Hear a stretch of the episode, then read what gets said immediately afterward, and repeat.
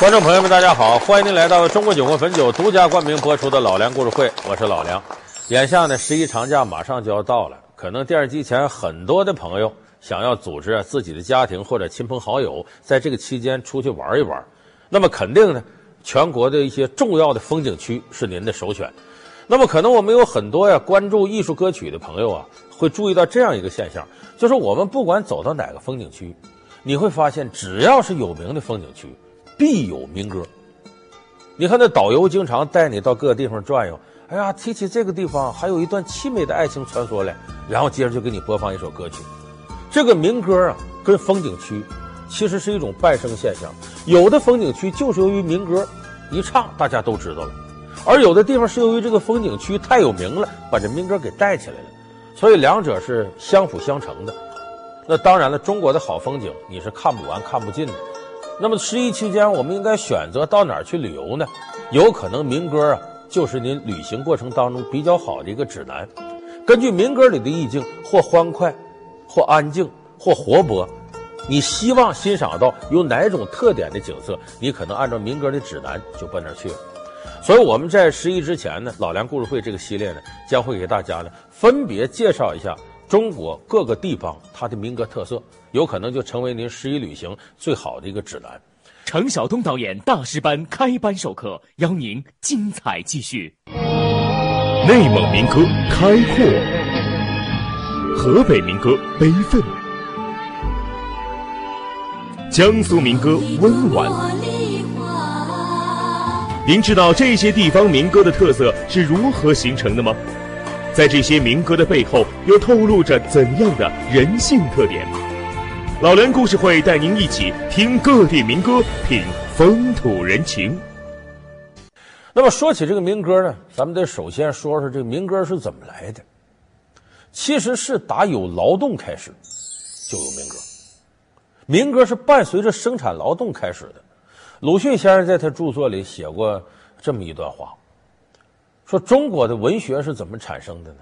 上古时期啊，大家得用木头盖房子，砍倒了一棵树，要把这棵树拖到盖房子的地方，那就得有人指挥大伙抬，非常累，有人受不了了，就得喊两声呢，化解一下疲劳，喊哼哼，就现在咱们抬着木头，嘿呀嘿，就那个调。鲁迅说：“于是哼吁哼吁就是中国历史上最早的民歌。如果那是文学有流派，这就叫哼吁哼吁派。我们查鲁迅的著作里头，这段话是很有名的，就是说民歌最开始起源于什么？劳动号子。”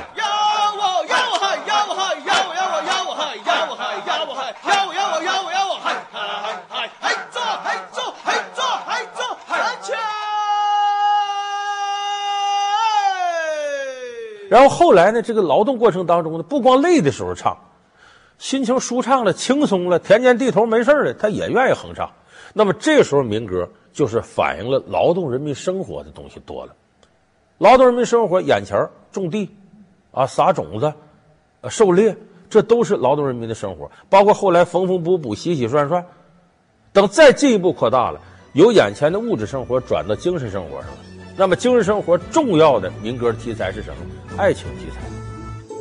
敲个大小和西上，唱个吊对在那石头上呀，小儿敲个对呀，小儿敲个对。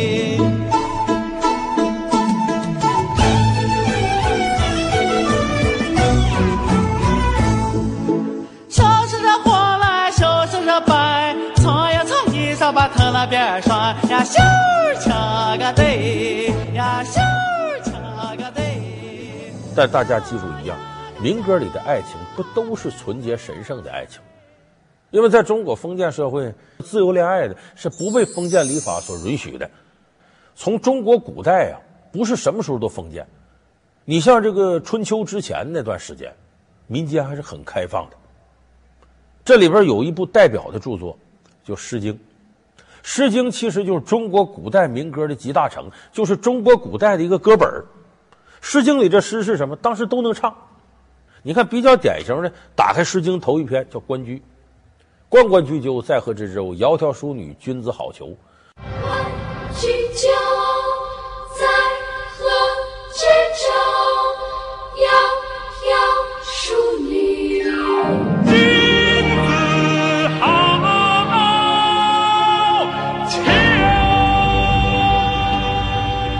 求是佳偶的意思，就很好的配偶。窈窕淑女，君子好逑，就他是君子最好的伴侣，是这个意思。所以不念好，君子好逑。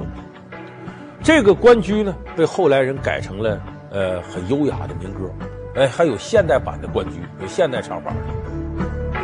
傍晚之交，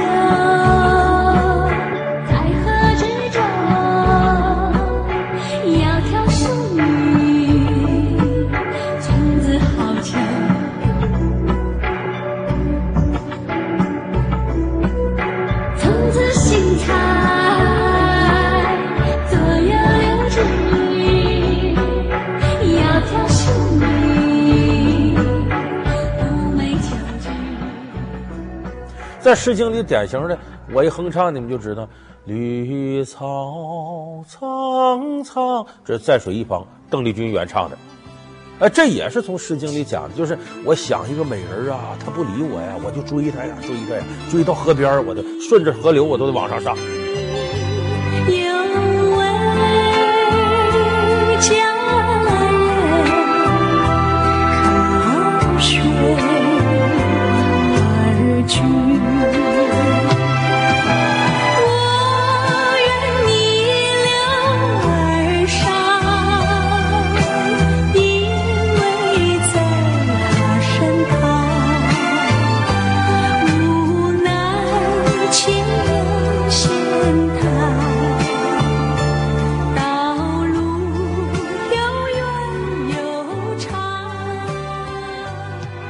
简单的一个追女孩而不得的这样一首歌。那么《诗经》那个时代呢，你会感觉很开放，一般可以公开表白，男追女、女追男都无所谓，可以大胆表示我爹要不同意我就跟你跑，这都可以。我们知道后来经过宋明理学，整个中国的封建时期的文化达到了个巅峰，那么这个时候社会变得封闭不开放。了，而且尤其民歌是反映老百姓的生活，直抒胸臆。如果你一天快快乐乐，什么情绪都能表达出来，这不利于统治阶级统治。所以到后来，民歌呢，元、明、清三代是对民歌很大的封闭时期。如果哪个地方民歌唱的多，政府就会下令封杀，认为叫有伤教化，也有说有伤风化的。所以民歌在那个时期受到很大的打压。后来到了这个民国时期，这个社会一点点开放了，这时候是民歌的一个相对繁荣时期。那到了建国以后呢，不用说了，咱们坚持党的这个文化方针，百家争鸣，百花齐放。不，民歌迎来了一个大发展时期，而且这时候是民歌呢和这个音乐家之间的结合时期。你像我们知道有些大音乐家，像王洛宾，他就长期在民间对这个民歌进行创编，产生了很多脍炙人口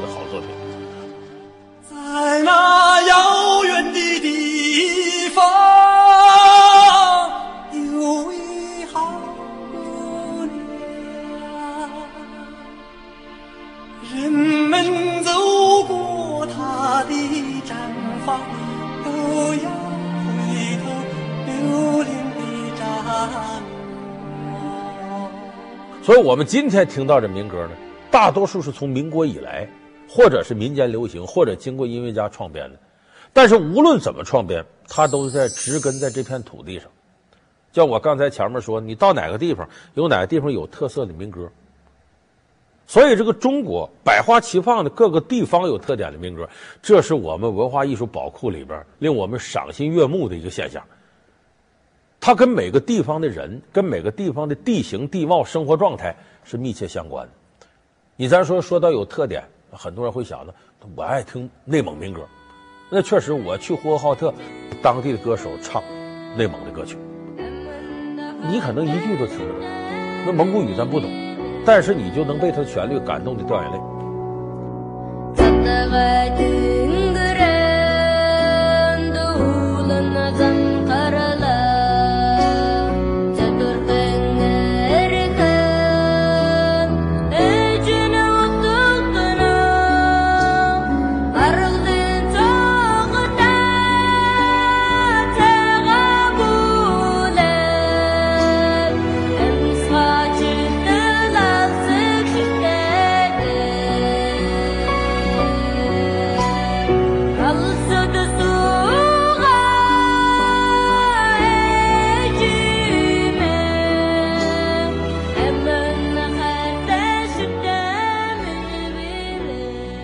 而且你随时随刻都有一种身处大草原的感觉。内蒙音乐的特点就这儿，你看长调、马头琴、呼麦，内蒙音乐三宝。这个长调啊，当然我是学不好的。你一听这个，你就感觉呢，一望无际的大草原非常辽阔，前面的地平线、天边苍茫辽远，然后你坐在马背上，那长调长。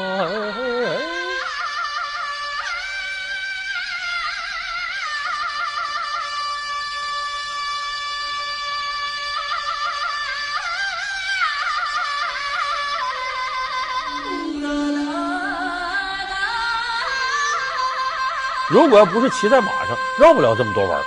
你马上就有种感觉，纵马在草原上驰骋的感觉。所以内蒙的歌曲就跟它地形特点相关，它是非常辽远开阔的。你看，咱举个例子吧，有些歌现在已经走入到咱们千家万户了。因为过去蒙古语很多人不懂，现在你一开放呢，很多人把蒙古歌曲翻译成汉语唱出来。你看，典型的这些年刚刚翻译成汉语，而且新编词儿的那个《鸿雁》。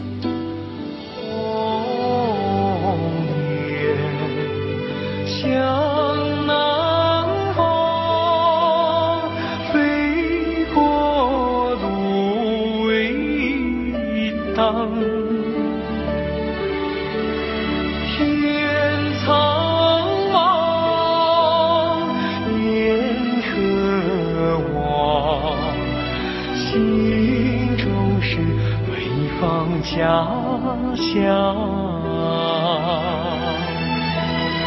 天苍茫，雁何往，心中是北方家乡。这个调旋律，它是原来是内蒙诞生的，但是改成这个汉语之后呢，依然能打动很多人。这《鸿雁》就属于新编的这个呃歌曲。我觉得这个歌有一个好处，你看我身边有的朋友就是在北京开车，北京这车堵的厉害，他一堵车就在车上放《鸿雁》这音乐，感觉很辽阔。虽然有点阿 Q 精神，堵还是堵，但是心里顿时就敞亮不少。所以你看，这就是一个地方民歌一个特点。老梁故事会带您一起听各地民歌，品风土人情。老梁故事会是由中国酒魂汾酒独家冠名播出。当然，每个地方它不一样。你看，从内蒙往南到河北了，河北民歌就不是这个特点了。它为什么？跟河北地形有关。河北山地很多，这个山地多的地方啊，这人的生活相对就苦，而且往出走也困难。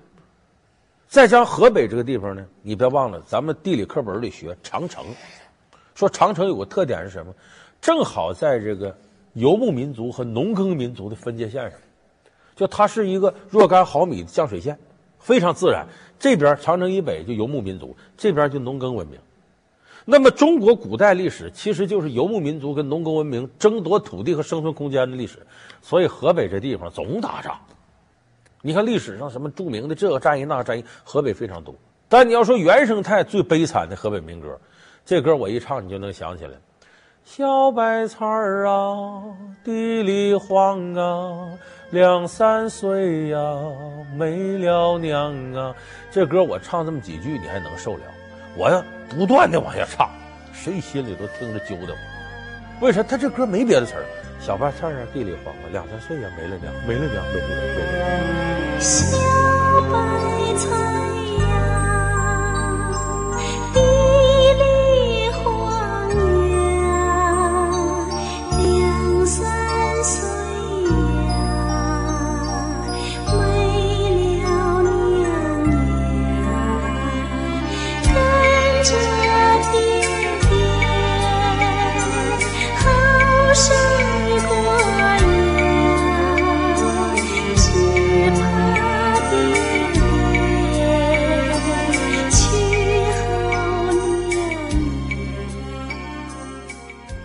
越揪心，越听越感动。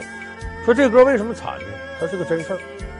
这小白菜是个小孩儿，当然这小白菜呢得是长得漂亮才招人可怜。小白菜呢，你要叫小茄子，这感染力就差多了。这小孩呢很漂亮，他那是小时候妈就没了，他爹带他过日子，开始还没问题。这爹不能总一人挺着，找个后妈给他。开始后妈对他还凑合，后来后妈和亲爹又生了个小弟弟，完了，那这亲生的这这这原来先锋的，对这女孩就不好，甚至虐待，所以这小孩小女孩打小家里啥脏活累活都让她干，这孩子一干活就想起来，我这不就没亲妈吗？没人照顾，没人伺候呢。凡是我们电视机前为人父为人母的朋友，你自个儿也从孩子那时候过来，你也是当人爹人家妈了。你听这歌没有不感动的？小孩子没娘，说来话长嘛。这没妈的孩子像根草，有妈的孩子是个宝，谁都知道这个道理。所以这歌反复一唱，把人心唱的那个揪心呢。后来这歌呢，被这个著名的作曲家马可，马可是什么作曲？我们知道歌剧《白毛女》，《白毛女》就是马可写的，曲子都是他写的。马可就把这个小白菜呢融到《白毛女》里头，《白毛女》有一段唱和这很像，这大伙都知道。北风那个吹呀，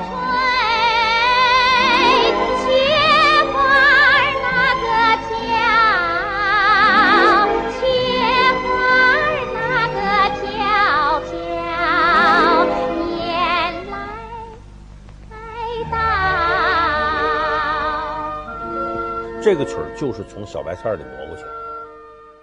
所以你看，咱们刚才说这个河北民歌特点，调门挺高。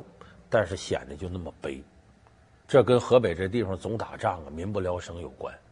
那有的地方富足的地方，它绝对不会这样。你像江南一带，像江苏、浙江、江浙一带，就长江以南这个地方，自古以来呢被称为佛地，就是不动刀兵。为什么不动刀兵呢？它也有道理。因为这个地方很富，历来哪个统治者占这块地方，这都是钱粮的重要所在地。再一个，这个地方自古以来的老百姓呢，不像北方老百姓性格那么激烈，所以这个地方自古以来不动刀兵，佛地，老百姓安居乐业，富庶繁华。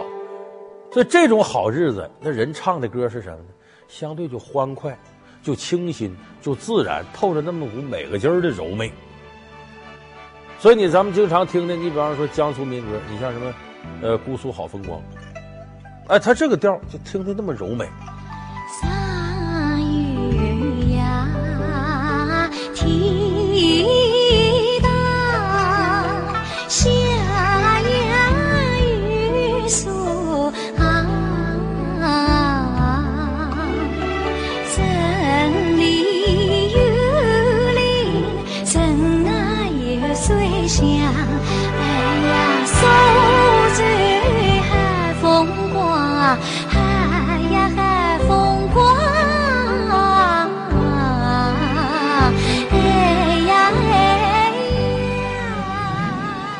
但是这歌呢，民歌逐渐扩大呢，有的其他的流行歌曲也吸收这个。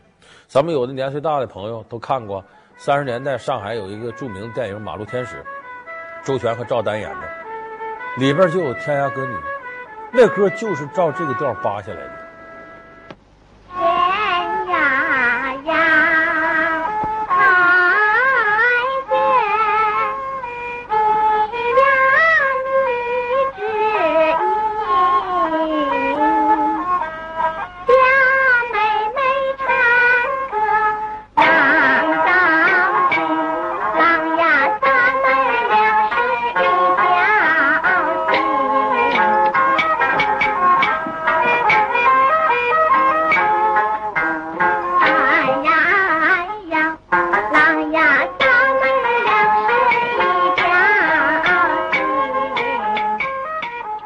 这个就是从《姑苏好风光》里出来的。你包括这个这个调，咱们后来听改成《太湖美》。《太湖美》呢是一九七八年才有这个，它是后来八四年春节联欢晚会，有一个歌手叫毛山玉，他把它搬上那个春节联欢晚会的舞台。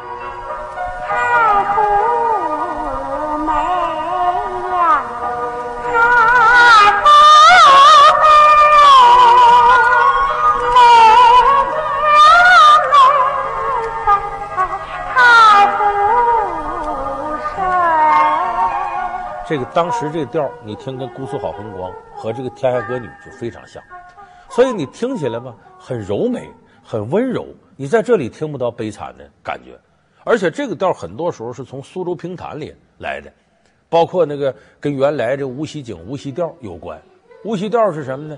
咱们看张艺谋的《金陵十三钗》，那里边那那那些歌女在那唱的那个，那个就是无锡景。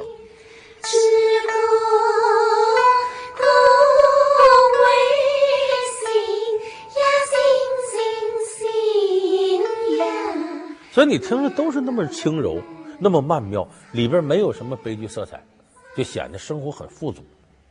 当然，这个呢不是江浙民歌最有代表性。江浙民歌就名气最大的，那得首推《茉莉花》。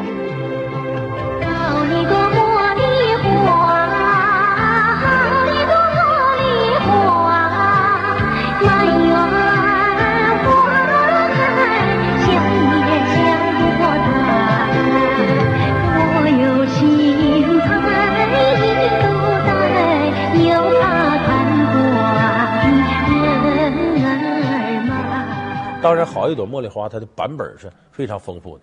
为什么说它最有名呢？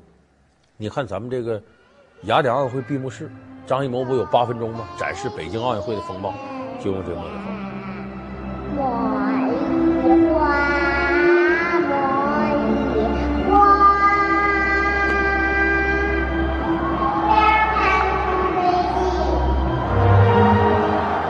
就是这个茉莉花呢，已经不仅仅属于中国了，它是世界性的。一九二四年的时候，那个意大利的著名的歌剧家也是作曲家普切尼，他写了一首一个著名的歌剧叫《图兰朵》。图兰朵呢，这个取材呢，呃，阿拉伯的民间故事《一千零一夜》，里边专门有一个叫卡拉夫和他中国公主的故事。他这个中国公主名字就叫图兰朵。所以这普切尼为了能够符合中国公主身份，他这个知道的中国音乐也少。一九二四年嘛，你想，所以他就捎带着把在欧洲流行的茉莉花拿过来，弄到这里。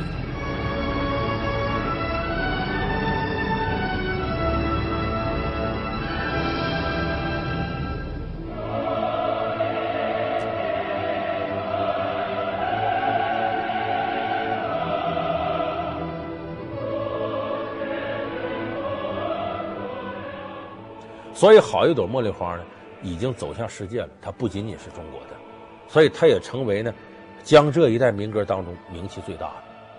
反正你说起民歌来呢，咱们总是滔滔不绝，说不完。这今天只是个总纲。那么接下来我们老梁故事会呢，这几期呢将会陆续向大家介绍中国各个地区有特点的民歌。希望呢喜欢民歌的朋友呢，能够随着我们的音乐一起饱览中国的大好河山。东北民歌爽朗火爆粗犷，东北民歌开门见山直来直去，东北民歌语言质朴，感情率直。那您知道东北民歌的这些特点都是怎么来的吗？东北大秧歌和二人转又对东北民歌有哪些影响？老梁故事会带您一起听活俏浪逗的东北小调。好，感谢您收看这期老梁故事会。老梁故事会是由中国酒国汾酒独家冠名播出。我们下期节目再见。